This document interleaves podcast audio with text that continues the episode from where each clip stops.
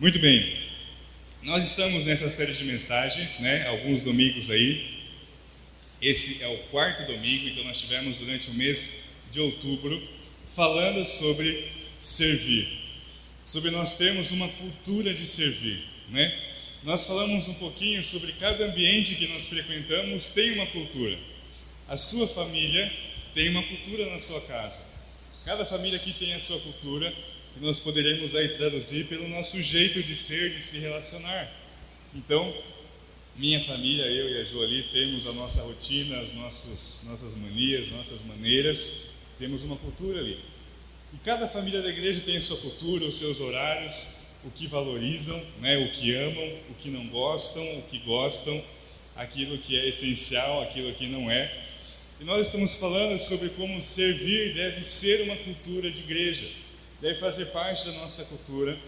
Algumas igrejas vão ter ali na sua cultura os milagres como principal, né? Manifestações maravilhosas, gente sendo curada e tudo mais. Isso como sendo uma cultura da igreja. Algumas outras igrejas vão ter ali as promessas como sendo uma cultura da igreja. Então você vai num culto e você recebe promessas para a sua vida. Outras igrejas vão ter como cultura a prosperidade, né? A, a ideia de receber dinheiro, de você uh, prosperar na sua vida financeiramente, materialmente. E assim, muitas igrejas vão ter suas culturas. Para nós batistas, nós temos uma cultura muito forte, a questão da gente estudar a Bíblia, né? A exposição das Escrituras. Mas uma questão que precisa estar em todas essas igrejas é justamente a cultura de servir. Porque nós falamos que Jesus ele é o cabeça da igreja, que Jesus ele é o centro da igreja, e nós entendemos que Jesus Cristo, que é o Rei dos Reis, Senhor dos Senhores, quando ele veio até o nosso mundo, ele veio para servir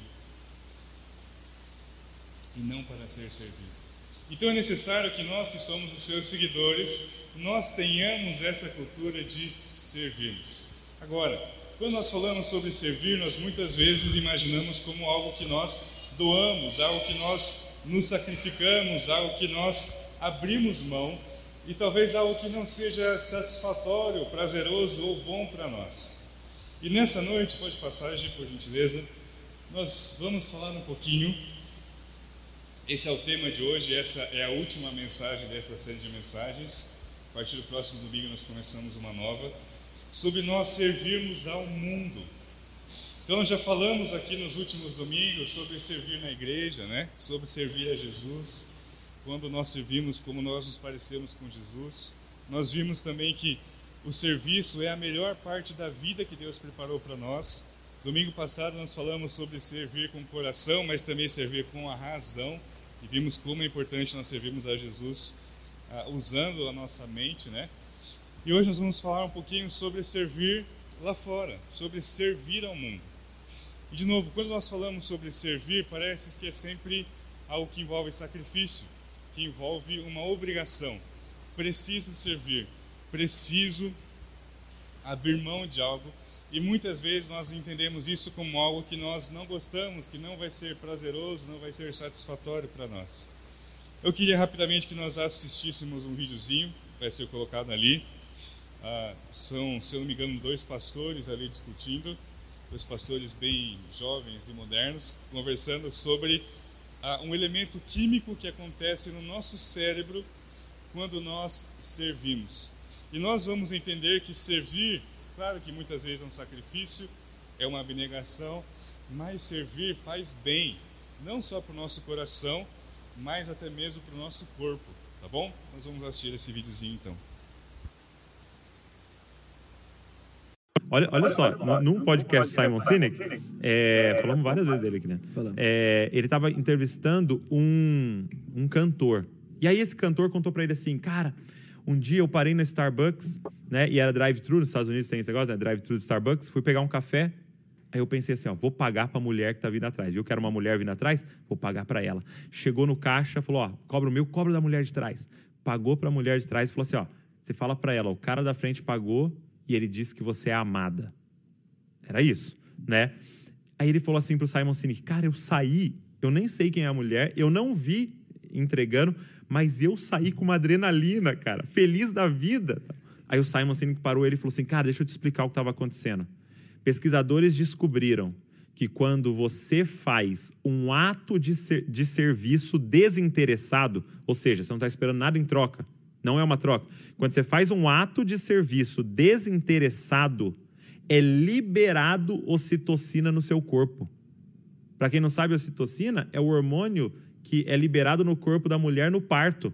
Por que, ela apaixona pela criança? Momento de dor e ela apaixona pela criança na hora? Porque tem uma descarga de ocitocina nela na hora. Esse hormônio do parto é liberado no nosso corpo quando alguém faz um ato de serviço desinteressado. Sem esperar nada em troca. Sem esperar nada em troca. Aí ele falou assim: só que a pesquisa foi além. Eles descobriram que quem recebe o ato de serviço recebe uma descarga de ocitocina. E aí eles foram além, eles descobriram que quem assiste o ato de, de, de serviço desinteressado tem uma descarga de ocitocina. Ou seja, a mulher do caixa saiu se sentindo melhor, a pessoa que recebeu estava se sentindo melhor e quem, quem deu estava se sentindo melhor que todo mundo. E aí esse menino contou que ele perdeu a mãe muito cedo, assim, é, jovem, assim, né? Fazia já uns 10 anos que a mãe tinha morrido. E ele falou que um dia ele estava cantando num, num, numa cidade, né? E aí ele estava hospedado num hotel. E aí ele foi tomar café da manhã no hotel e entrou três mulheres. E aquelas mulheres lembravam a mãe dele. Ele se lembrava da mãe dele. Não sei por, ele falou assim, não sei porquê, quando eu bati o olho, me lembrei da minha mãe. E bateu uma saudade. Falei, poxa, como eu queria tomar um café minha mãe, pagar um café para minha mãe. E aí me veio um pensamento. Sua mãe morreu, não está mais aqui, mas as três estão. Paga para elas um café, ué. Ele ficou meio acanhado, tipo, ah, não sei se eu vou, tal. Aí tomou coragem, levantou e foi. Aí ele chegou lá, falou assim para as né, mulheres, né, ah, me perdoa incomodar, tal. Mas cara, quando vocês entraram, eu lembrei da minha mãe. Faz uns 10 anos que minha mãe morreu e me deu uma saudade, vontade de, de tomar um café é, com ela. Será que eu poderia pagar o café de vocês? Aí ele disse que uma delas levantou, andou assim, deu a volta na mesa, andou, parou na frente dele e falou assim: é, O meu filho morreu semana passada e ele tinha exatamente a sua idade. Abraçou Caracas. ele e os dois ficaram chorando no meio do restaurante. Du, o que, que você está experimentando agora? Uma descarga de ocitocina. Tô, tô nisso mesmo. Você está ocitocinado agora. Eu tô com uma descarga de ocitocina e cada pessoa que está aqui nessa live está com uma descarga de ocitocina. Por quê? Porque a gente foi feito para servir. Isso é cura. Cara, você está no momento de depressão, depressivo, num quadro, você está ansioso, você quer saber como melhorar? Serve alguém. Sem esperar nada em troca. Sem esperar nada em troca.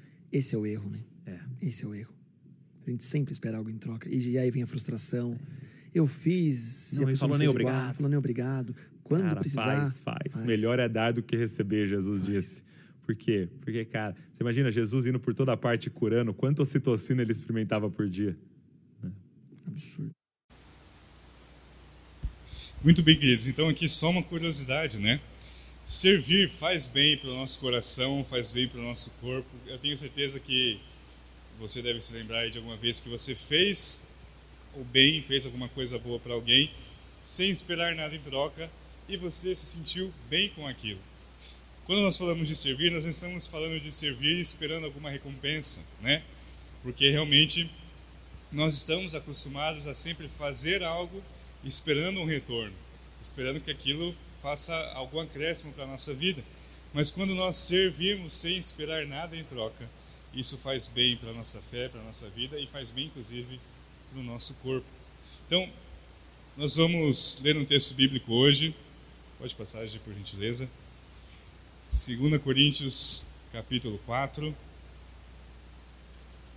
Se quiser projetar a Bíblia ali, os irmãos estarem acompanhando. Segunda carta de Paulo aos Coríntios, no capítulo 4, tá bom?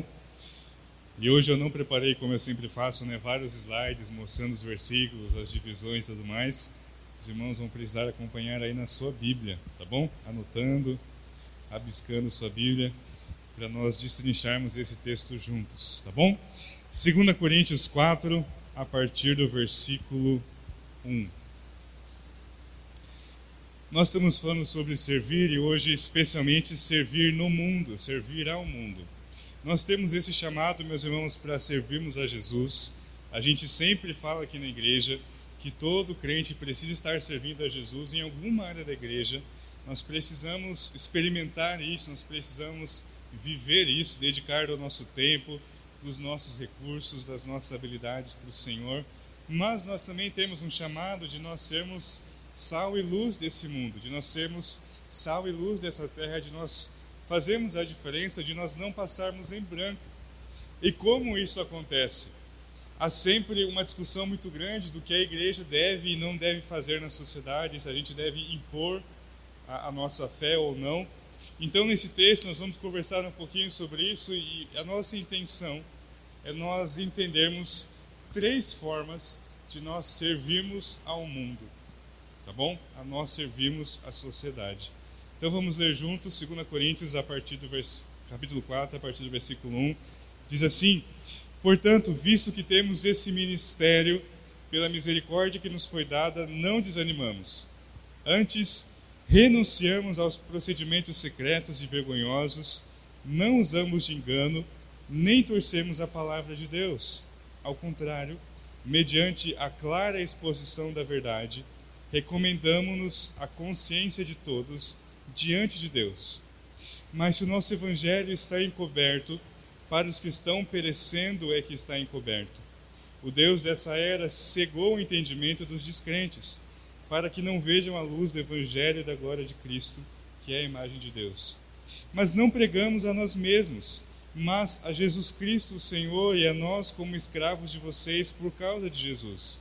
Pois Deus que disse: das trevas resplandeça a luz. E Ele mesmo brilhou em nossos corações para a iluminação do conhecimento da glória de Deus na face de Cristo. Mas temos esse tesouro em vasos de barro para mostrar que esse poder que a tudo excede provém de Deus e não de nós.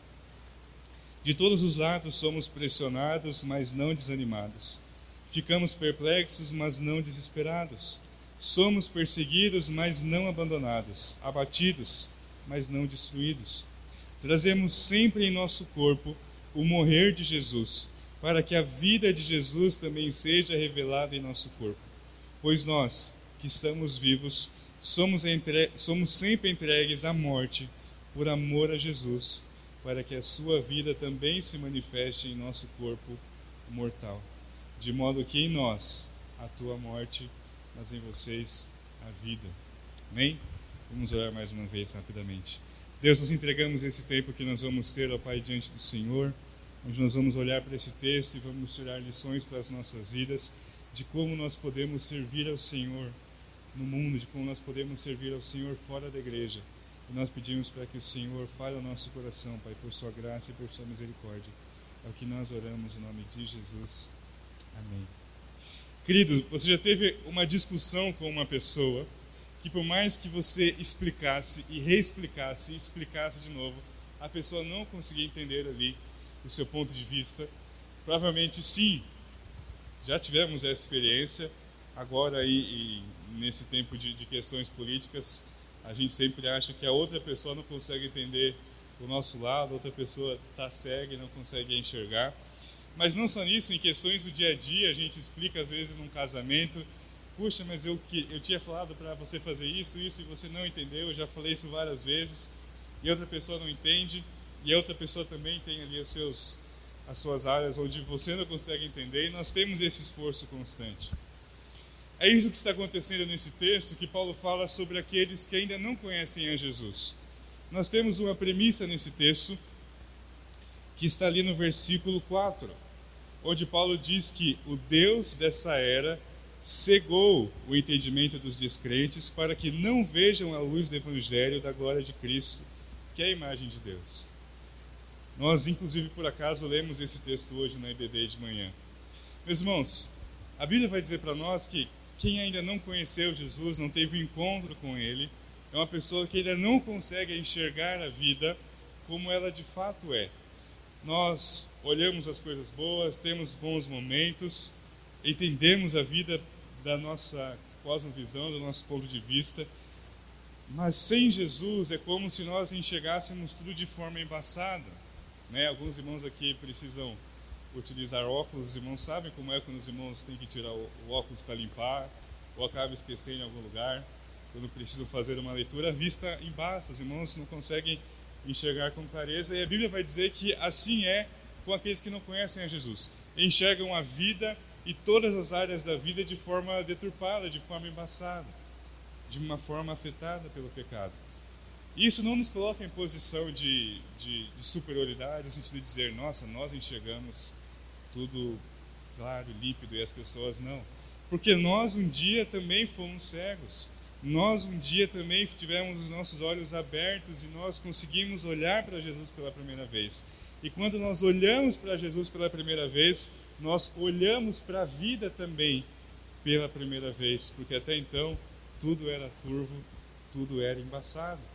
E assim Jesus, a Paulo vai dizer para nós nesse texto que aqueles que não conhecem a Jesus têm as suas visões ali tampadas pelo o Deus dessa era, né? Que é o nosso inimigo.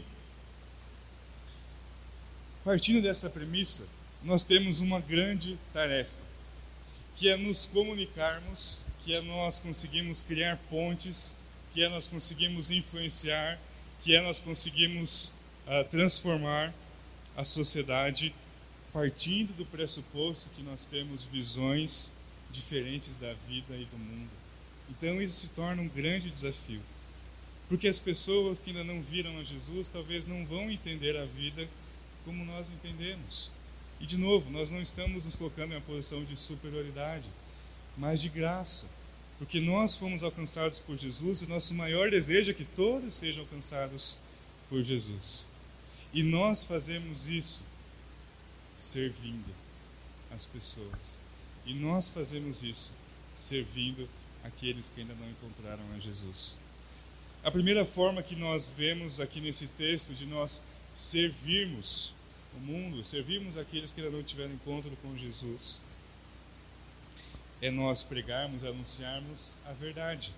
Paulo vai dizer no início do texto que nós lemos, né?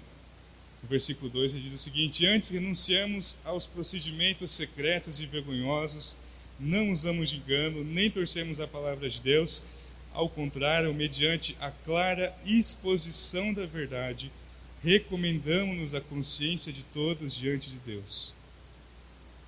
Mas se o nosso evangelho está encoberto, para os que estão perecendo aqui está encoberto. Então Paulo está dizendo que ele, por conhecer a Jesus e os seus companheiros ali, eles negavam todo tipo de procedimento obscuro, todo tipo de, de vida ali nas sombras. Ele vai dizer procedimentos secretos e vergonhosos, enganosos. Paulo vai dizer que a sua vida, e nós temos essa expressão numa carta de Pedro, é uma carta aberta para as pessoas lerem. Então, Paulo não vivia ali no, nos segredos, na, na vida dupla, pregando uma coisa e vivendo outra as pessoas podiam olhar para a vida de Paulo e ler a verdade que ele pregava.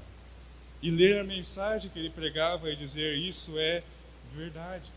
Então, a primeira forma que nós temos de servirmos ao mundo é nós comunicarmos e vivemos a verdade. Nós falamos que nós cremos em Jesus, nós falamos que nós amamos a Jesus, que nós somos crentes, que nós amamos uh, vir para a igreja, mas precisa haver alguma diferença em nós, meus irmãos, para que as pessoas entendam aquilo que nós estamos querendo dizer. Se a nossa vida é exatamente igual a uma vida de alguém que ainda não conhece a Jesus, que diferença vai haver? O Evangelho, meus irmãos, às vezes, o Evangelho é maravilhoso, é a mensagem que nos trouxe vida, é a mensagem que nós amamos, é a nossa esperança de vida eterna é aquilo que faz a nossa vida ter algum, algum fundamento sólido, é que nós cremos no Evangelho, nas palavras de Jesus, na vida de Jesus. Mas em alguns momentos o Evangelho ele vai confrontar. E nós vemos o próprio Senhor Jesus fazendo isso. Não houve ninguém que amou mais do que Jesus. Ninguém. Que morreu numa cruz por nós, totalmente pecadores. Que andou com pessoas que o mundo excluía e rejeitava, que andou com pessoas que até os religiosos da época não andavam.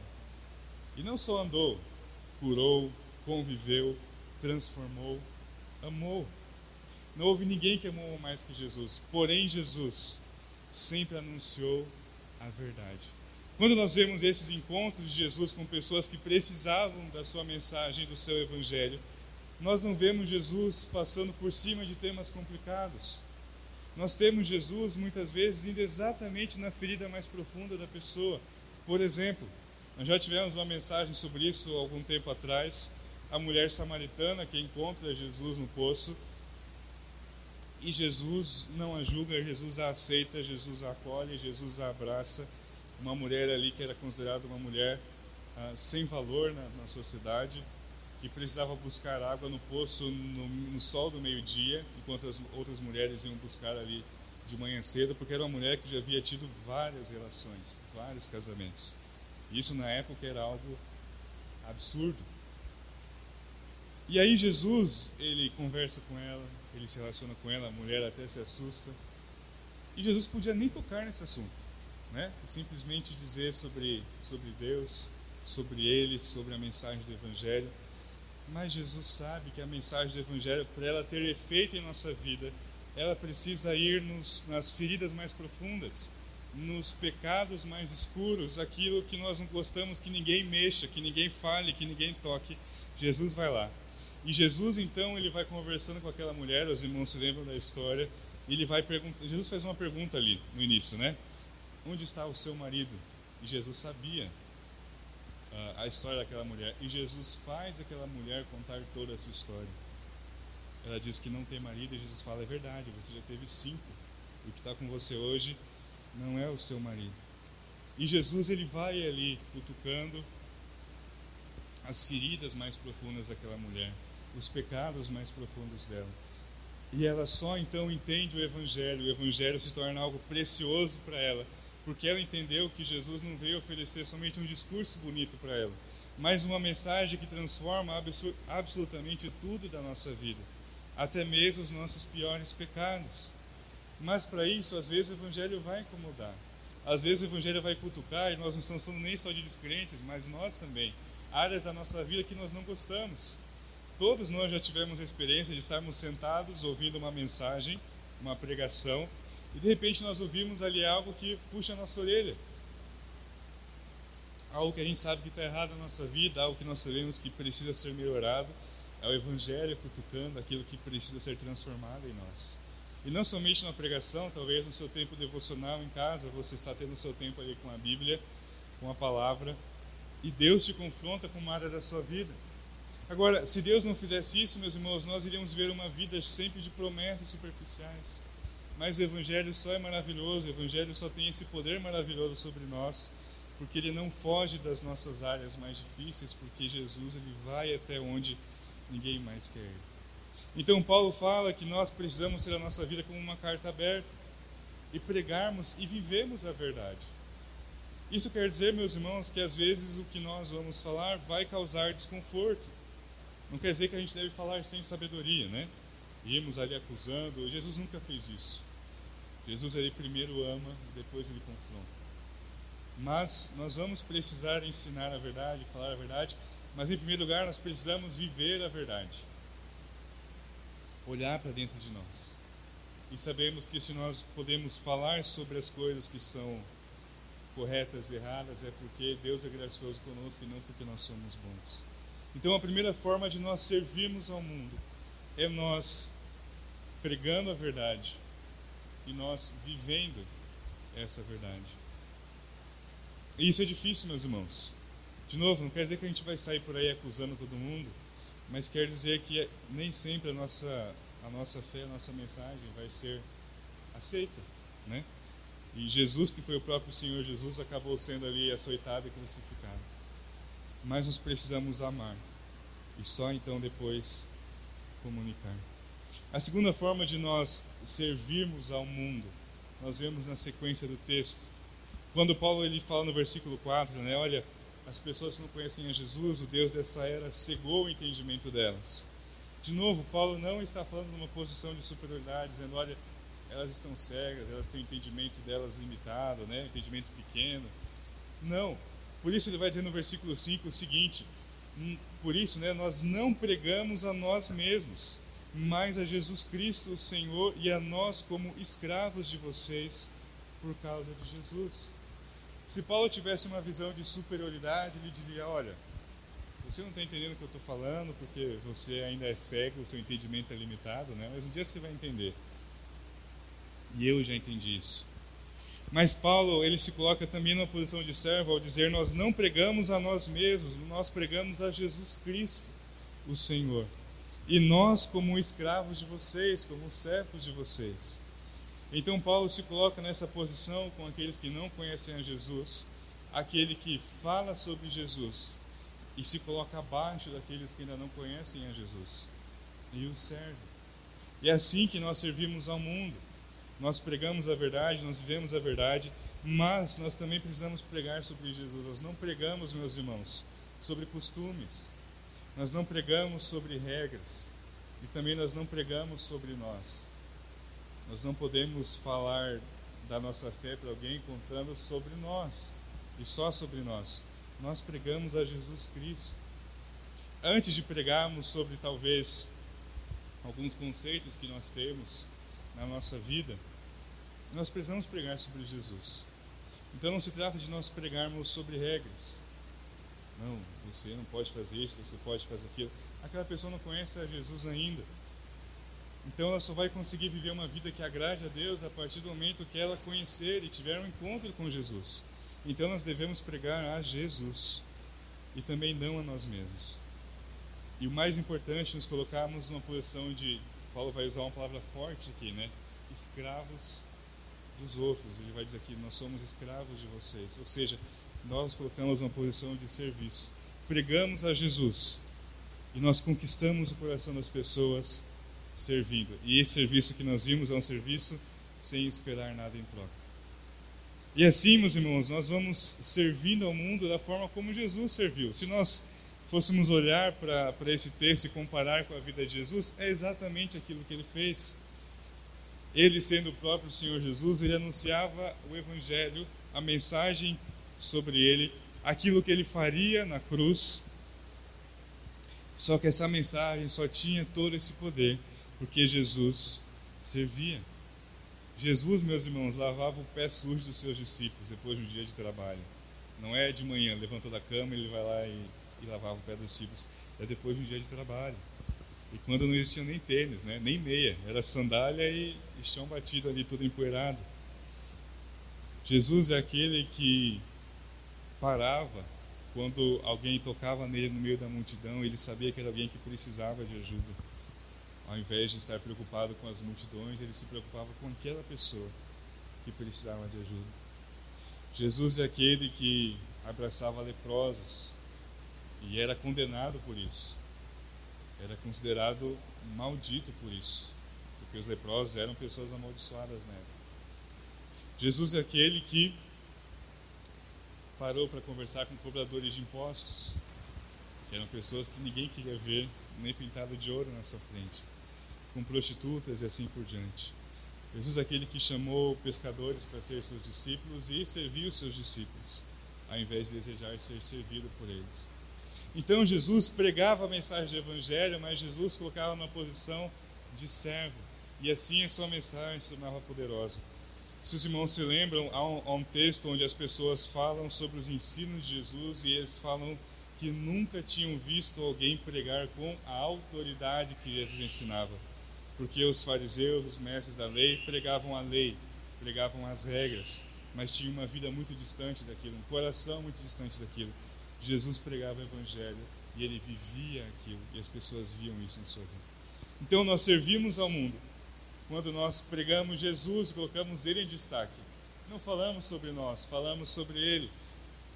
Algo importante, talvez a gente fale talvez menos da igreja e mais dele, mais de Jesus colocamos ele em destaque e nos colocamos numa posição de servos. O que nós podemos fazer para servir alguém que não conhece a Jesus, sem esperar nada em troca? E por último, nós vamos ver nesse texto a terceira forma de nós servirmos ao mundo. E que nós já vimos de certa forma nas outras duas maneiras, é nós vivermos, meus irmãos, vivemos essa verdade que há em Jesus. Paulo vai falar no versículo 7, inclusive foi um texto que foi usado aqui no aniversário da igreja. Ele diz o seguinte: Mas temos esse tesouro em vasos de barro, para mostrar que esse poder que a tudo excede provém de Deus e não de nós. Então Paulo está dizendo o seguinte: essa maravilha do Evangelho, essa mensagem poderosa do Evangelho, ela está armazenada em vasos de barro. Esse tesouro está armazenado em vasos de barro que somos nós, para que não seja o vaso que chame a atenção, mas o conteúdo dele. Para que não seja a minha vida que chame a atenção, mas a vida de Jesus em mim. Para que fique claro que o poder que há em nós não é nosso, mas é dele. Então Paulo está dizendo: este tesouro está em vaso de barro porque Jesus é bom, porque Jesus é perfeito. E Paulo dizendo isso dele mesmo: eu sou um pecador, eu sou falho. Quando nós falamos que a nossa vida deve ser uma carta aberta, não quer dizer que nós devemos ser perfeitos. A gente nunca vai falhar. Mas quer dizer que nós devemos nos esforçar para viver de forma coerente com a mensagem do Evangelho. E sempre apontarmos para Jesus em tudo que a gente faz. Meus irmãos, aquilo que você é bom de fazer, aquela habilidade que você tem, que você sabe que você é bom, foi Deus que te deu. Honre Jesus com isso, aponte para Jesus com essa habilidade. A família que você tem hoje, que você construiu, foi Deus que te deu. Aponte para Jesus com a sua família. Os recursos que você tem hoje, talvez os bens materiais, a vida financeira, obviamente você trabalhou para isso, mas foi Deus que te concedeu. Aponte para Jesus com essas coisas. Honre a Jesus. E assim nós vamos vivendo a verdade em Jesus que nós cremos. E vamos mostrando Jesus para as pessoas mais do que nós. E aí, usando essa expressão ainda do vaso de barro, Paulo vai deixar alguns, alguns dos versículos mais bonitos que nós conhecemos na Bíblia, onde ele vai dizer: né, De todos os lados somos pressionados, mas não desanimados, ah, ficamos perplexos, mas não, mas não desesperados, somos perseguidos, mas não abandonados, abatidos, mas não destruídos. Trazemos sempre em nosso corpo o morrer de Jesus, para que a vida de Jesus também seja revelada em nosso corpo. E Paulo está dizendo de algo que ele vivia na carne. Paulo, quando escreve essa carta, já havia sido preso, já havia sido açoitado, apedrejado, espancado. E ele vai dizer: Nós somos perseguidos, somos pressionados, ficamos assustados, mas nós não, somos, não ficamos desesperados, nós não somos destruídos, nós não desanimamos. E nós trazemos o nosso corpo essa morte de Jesus. Porque eles eram açoitados, espancados por amor a Jesus. Eles falam: nós trazemos isso no nosso corpo. E no versículo 11 ele vai dizer: Somos sempre entregues à morte por Jesus, para que a sua vida também se manifeste em nosso corpo. De modo que em nós a morte, mas em vocês a vida. Então Paulo se sacrificava. Ele vai usar a expressão, né? a morte atuava na vida dele, a perseguição, o risco de morte mesmo, as prisões, mas isso gerava vida no coração de outras pessoas para que outros possam viver uma canção antiga do Livros para Adorar, para que outros possam viver, vale a pena morrer, para que outros possam sorrir, vale a pena nós chorarmos. Isso é viver Jesus, é nós nos sacrificarmos por aqueles que não conhecem Jesus. E nessa atitude, não há como nós termos posição de, de, de superioridade. Eles estão cegos, não conhecem a Jesus porque o chamado de Jesus é nós vemos aqueles que não conhecem a Jesus e nós ficarmos profundamente incomodados. E nós amarmos essas pessoas profundamente. É nós ficarmos desesperados às vezes em oração em saber que alguém que nós amamos ainda não conhece a Jesus. Talvez a nossa família, talvez um amigo nosso, e nós não nos acomodarmos com isso. E nós às vezes chorarmos em oração com Jesus para que um dia aquela pessoa possa enxergar Jesus como nós enxergamos. E a nós abrirmos mão de coisas que talvez fariam bem para nós. Tem gente que acorda de madrugada para orar por alguém que não conhece a Jesus, e abre mão de um tempo de sono. Tem gente que abre mão talvez de recursos que poderia ter na sua vida para tentar de alguma forma abençoar outra pessoa que não conhece Jesus. Esse é o nosso chamado. Nos sacrificarmos por amor àqueles que não conhecem a Jesus e sem receber nada em troca. Agora, nós temos promessas para isso, né? Nós não estamos fazendo isso em vão. O próprio Senhor Jesus está vendo isso. Nós estamos fazendo exatamente o que Jesus fez por nós. Jesus morreu para que a gente pudesse viver. Jesus chorou no Getsemane gotas de sangue para que nós pudéssemos estar aqui hoje sorrindo. E quando nós fazemos isso, nós não estamos fazendo nada mais do que seguir o exemplo de Jesus. Então esse é o nosso chamado. Falamos sobre servir na igreja nos últimos domingos, servir com o melhor da nossa vida, servir com a nossa razão. E hoje nós entendemos que nós precisamos servir aqueles que não conhecem a Jesus. Nós conhecemos a verdade. A verdade um dia nos alcançou, nos libertou e somos gratos a Deus por isso. Mas isso não nos torna melhores do que aqueles que ainda não conhecem a Jesus. Pelo contrário, ele se torna o nosso alvo, a nossa missão, o nosso propósito. Então, que nessa noite nós falamos muito aqui sobre, sobre Jesus ser a razão da nossa vida, da nossa alegria. Se de fato isso é verdade, Ele vai nos incomodar para que nós estejamos sempre incomodados e inconformados com aqueles que ainda não o conhecem. A mensagem do Evangelho, meus irmãos, precisa alcançar aqueles que ainda não conhecem Jesus. E eu tenho certeza que você, quando nós falamos sobre isso, pensou em alguém aí. Talvez da sua família, talvez do seu contexto de trabalho, de amizades, que não conhecem a Jesus e acha que está tudo bem, e acha que está vivendo uma vida maravilhosa. Mas nós sabemos, meus irmãos, que um dia nós também vivemos assim e descobrimos a vida de verdade quando nós olhamos para Jesus pela primeira vez. Nossa missão não é nós só condenarmos essa pessoa, é nós servirmos é nós nos colocarmos abaixo, mostrando Jesus, vivendo Jesus, falando de Jesus. E é claro que o Evangelho em algum momento vai trazer esse confronto. O Evangelho vai incomodar alguma área da vida, como foi conosco. Um dia nós entendemos que nós precisávamos abandonar o nosso pecado. E nós tínhamos os nossos pecados que a gente amava, nossos pecados de estimação. E a gente entendeu que Jesus ele deu a vida para que eu vencesse esses pecados. Jesus ele deu a vida para que esses pecados não me escravizassem mais. E nós um dia então oramos para Jesus e nós nos arrependemos daquilo que nós fazíamos. Pedimos perdão para ele e entregamos a nossa vida. E aí o evangelho nos transformou. E nós muitas vezes não queremos que a outra pessoa passe por isso, porque nós ficamos com medo às vezes de do que pode acontecer se, se o evangelho confrontar demais. Mas foi exatamente isso que nos salvou. O evangelho nos confrontou demais e foi isso que nos salvou.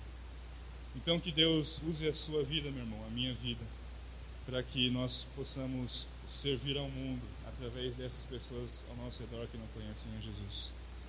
E talvez o grande desafio nessa noite seja você pensar como você pode servir sem esperar nada em troca, nem a conversão da pessoa, mas servir aquela pessoa que ainda não conhece a Jesus. O que você pode fazer para mostrar o Jesus que você crê para aquela pessoa. Qual é a forma de você lavar os pés dessa pessoa, talvez? Que, que ela vai ouvir a mensagem do Evangelho através das suas atitudes. Eu queria aqui chamar a equipe de louvor à frente. Nós vamos orar nesse momento. E eu convido a você, enquanto nós oramos, a você pensar nessa pessoa que você veio aí à sua mente, ao seu coração, que não conhece a Jesus e que pode estar numa vida muito difícil, ou pode estar numa vida muito boa, mas que ainda não conhece a Jesus. Vamos orar. Deus, ó Pai, nós te glorificamos nessa noite, ó Deus, porque um dia nós, por Sua graça e misericórdia, não pelo nosso mérito, não porque nós somos bons, mas porque o Senhor nos amou, nós um dia conhecemos a Jesus. Um dia nós entendemos o Evangelho. Isso nos salvou, Pai. Isso transformou as nossas vidas. Isso nos trouxe até essa noite, Pai.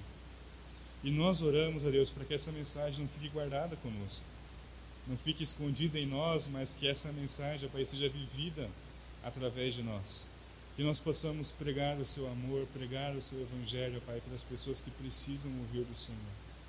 Que nós possamos falar de Jesus e não falar de nós. Falar de Jesus e não falar de regras. Falar de Jesus e talvez não falar de religião mas também nos colocamos na posição de servos, ó Pai, dessas pessoas. É que o Senhor nos dê muita sabedoria, ó Pai, para quando houverem aquelas situações onde o Evangelho vai acabar confrontando, onde a pessoa vai se deparar com algo na sua vida que precisa ser abandonado por amor a Jesus. Que o Senhor nos dê sabedoria, amor, ó Pai, mas a certeza de que nós precisamos pregar o Evangelho por completo. para que as pessoas possam ser salvas por completo, transformadas por completo, assim como nós fomos. E que nós possamos sempre apontar para o Senhor, que é digno de tudo que nós temos, tudo que nós somos, ó Pai. A nossa vida seja o Senhor Jesus, a nossa mensagem seja o Senhor Jesus. É o que nós oramos, ó Pai, nessa noite, em nome de Jesus.